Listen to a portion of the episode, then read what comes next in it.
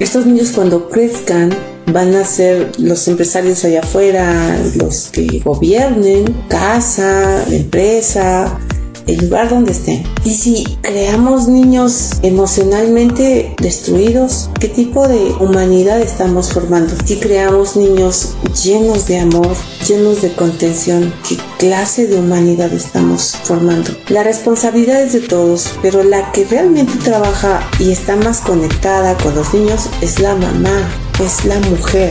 Incluso aunque no tengas niños, hay cierta empatía en esa relación.